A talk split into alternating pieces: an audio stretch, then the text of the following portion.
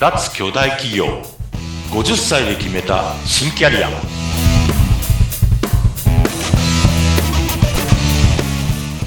はい皆さんこんにちは中小企業業績爆上げコンサルの鈴木哲也です今日もよろしくお願いしますよろしくお願いします。お相手はフリーアナウンサー、うなみつよです。はい。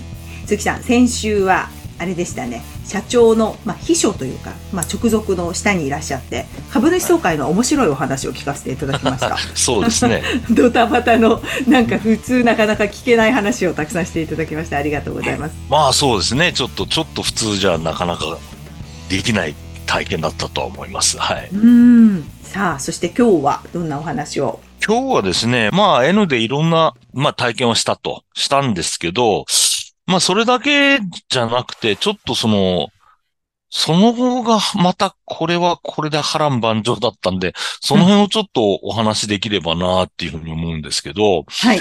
51歳で、えっ、と、前もお話しした通りですね、えー早期退職で手を挙げてうん、最終的には、えー半年間の就職活動をして、52歳になってましたけど、辞めた時は。はい。で、その時にですね、まあ、すごい数を、例えばサイトの登録をしたりとか、うんうん。知り合いのその、えっ、と、まあ、人材紹介のエージェントみたいなことをやってるような人たちに、もう、あの、リアルでもあって、面談をして、うんそれで、えっ、と、まあ、そういう人たちの人脈からあるものがあれば、まあ、スカウトをいただいたりとか、いうようなこととかですね。あるいは、その、しその就職、再就職支援の活動を支援するような会社もあるんですね。例えば、リクルートの子会社とか。なるほど。うん、そういう会社にも、まあ、登録もしてたんで、うんそういうところ経由でスカウトが入ったりとか、そういうところしか持ってないような独自の応募とか、ええいうのもあって、そういうことでですね、多分半年で、こここ誇張でも何でもなくて、400は500はいろんな会社にアクセスしたんですよ。すごいですね、その数。うんいや、ですけど、ほいでどれぐらい面談まで行ったと思います？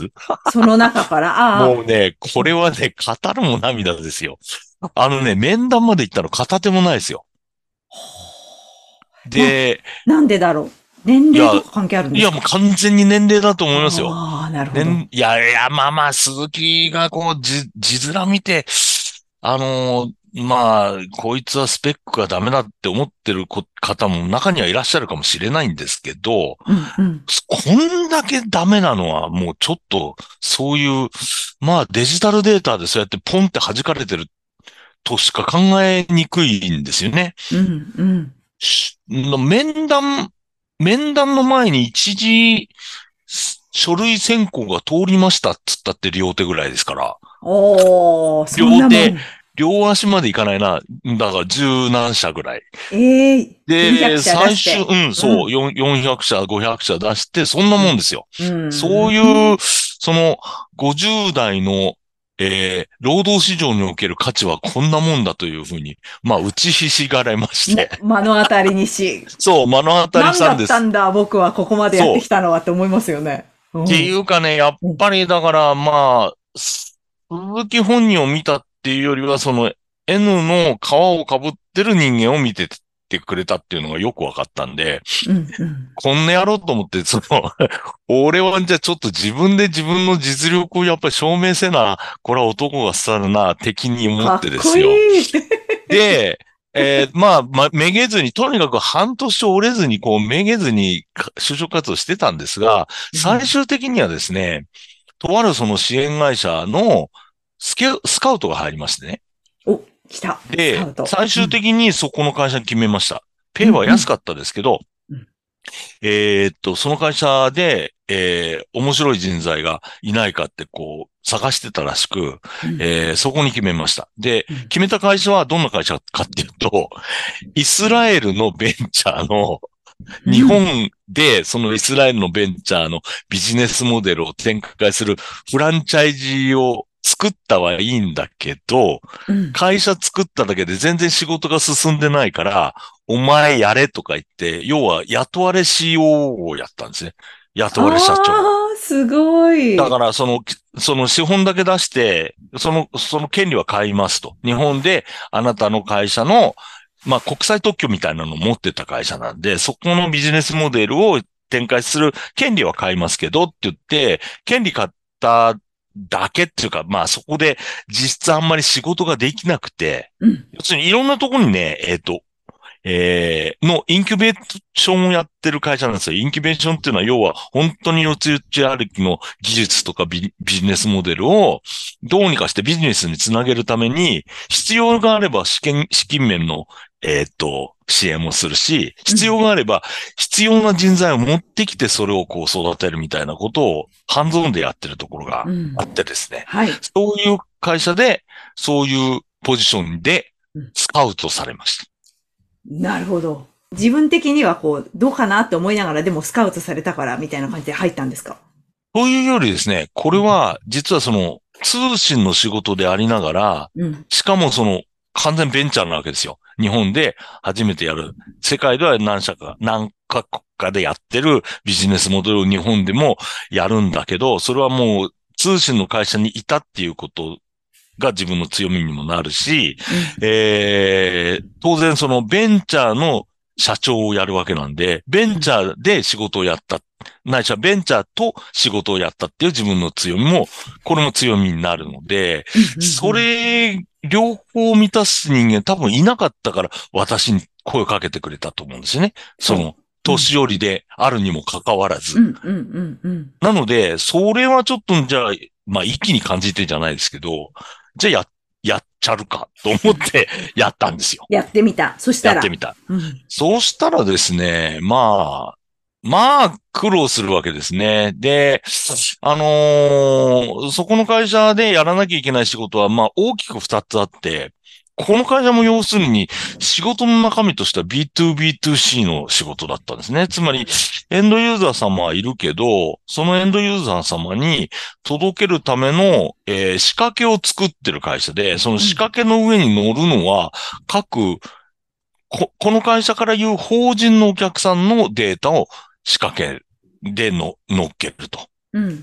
その、その会社の仕掛けの上に、いろんな日本の法人の会社さんのデータを乗っけるというようなし、仕事だったので、要は自分の会社の法人のお客さんへ向けた営業もしなきゃいけないし、なるほど。自分のそのソフトっていうかその、えー仕掛けを作ってくれるために、エンドユーザーにこんな新しいサービス始めたんだけど、使ってみないみたいな教育というか、啓蒙というか、そういうのもしなきゃいけないし、両側やんなきゃいけなかったどっち。側も向いてやんなきゃいけない。そうそうそう、そうです。ねあるそう、まん、うん。B2B2C の真ん中にいたんで、それ、しょうがないんですけど、で、うん新しいからそのベンチャーなわけで、そんな、そんな仕掛けは日本に入ってないので、こういう仕掛けがありますっていうことを、エンドユーザーさんにこう教えながら、うん。こう機運を盛り上げながら、そこは非常に広告的に機運を盛り上げながら、うん。かたやその、えー、法人のお客さんを一生懸命営業してると。なるほど。こういうサービスが、これからいよいよ始まるんで、真っ先の御社で使いませんか？みたいなことをやると。両方やってました。だからもうむ営業と、なんて言うんですかね。営業と、まあ、プロモーションっていうか広告宣伝みたいなことと、今までほとんどやったことのないことをやった感じなんですよね。そう。で、ご自身だけじゃなくて人を使うわけですもんね。そうですね。うんまあ、あんまり手下はいなかったんですけど、うん。まあ、あの、一人社長で本当に、まあ何人かしか、あの、自分の手足になって動いてくれる人はいなかったんですけども、まあう、んおっしゃる通りで、そのマネージメントもしながらっていうことですね。うーん。はい。いや、すごいですね、それは。本当すに。ごいっていうか、うん、だからもう、いきなり、なんか、応用問題解けっていうところに、ポーンと放り込まれたみたいな感じなんですけど、今まで、あの、それこそね、うんという感謝で百戦錬磨いろんな部署もあって、いろんなお仕事された鈴木さんでもやっぱりそれは初めての体験です。そうです、そうです。おっしゃる通りで全然初めてです。で、しかも、うん。その、なんて言うんですかね、うん、うん。もう、その、んっていう会社の化けの皮が剥がれてないわけですよ。で、だから裸の鈴木を見て仕事をしてくれるわけで、もちろん、あの、その仕事の相手先もですね、もちろんそういう経験は理解した上ですけど、でも、お前、所詮ベンチャーの社長だろ みたいなことなわけですよね。そうやって言われちゃうその。う、うん、そうそう。だから、じゃあ、ちょっと、えー、条件面はこうなの？って言って、だいぶ押し込まれたりとか、はあ。そういうこともあるわけだし、うん。あるいは知名度が全くないので、その、えー、広告を打つにもどうしたらいいのかっていうのもあるし、うん。だから展示会に出たりとかですね、あるいは、えー、ちょっとやらせっぽい記事広告みたいなのをウェブメディアにね、載っけたりとかですね。うんなんか、ありとあらゆるその、こう、セールスプロモーションをやりましたね。や。やりましたやりました。はい。そんな感じです。でもなかなかね、その今までとはこう全然立場が違う、こう、そうです。大企業にいた時はある程度のね、看板もあるしっていうのがあったじゃないですか。いそうです。きなりそのベンチャーで裸じゃないですけど、社長とはいえベンチャー企業で、もうゼロからスタートっていう、そこにやっぱりこう気持ちの面のこう揺れとかいろいろあったんじゃないかなと思うんですけど。いや、あありましたし、ね逆にそういうのを面白がってくれる、うんえーっと、まあ、人もいましたね。だから、うんお前すげえなと。うん。えー、そっか、今一人でやってんのか。なるほどなと。うん。そういうの頑張るんだったら俺も応援してあげるよっていうような仲間もいたりはしましたけど、えー、だからいろんなそこでまた体験が、深みが出ましたね。だから何の仕事をやったっていうよりも、立場が違うと人間こんなに違うんだみたいな。変わるんだっていう。メンタル、うん、そう、メンタル面っていうかそういうことも含めた、すごく貴重な体験をした。そね。そんな感じですね。ええものすごい学びの時間をその間に過ごした鈴木さん、哲也さんなんですけども、いやー、その後またどんな風にこう、ちょっと展開していくのか聞いてみたいですね、この後ね。れがですね、うん。これがまた、うんこれがまたすぐにですね、難しい局面にまた。入ってしまったんで、ええうんちょっとそれを語るとまたちょっと長くなるんで、じゃあまた次週。ええそうしましょうか。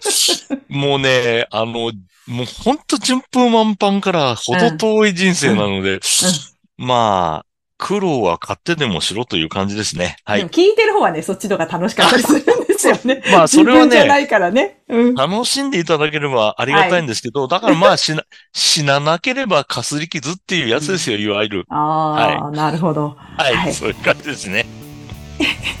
じゃあ、はい次次週またですね、その辺のあたりをお話を聞かせていただきます。まあはいちょっと、あの、こういう経験したんだけど、どう思いますかっていうご相談などは、あの、下にホームページが貼ってありますので、こちらから、はい哲也さんまでお問い合わせいただきたいと思います。はい、ぜひそうしてください。はい、じゃあまた次週よろしくお願いします。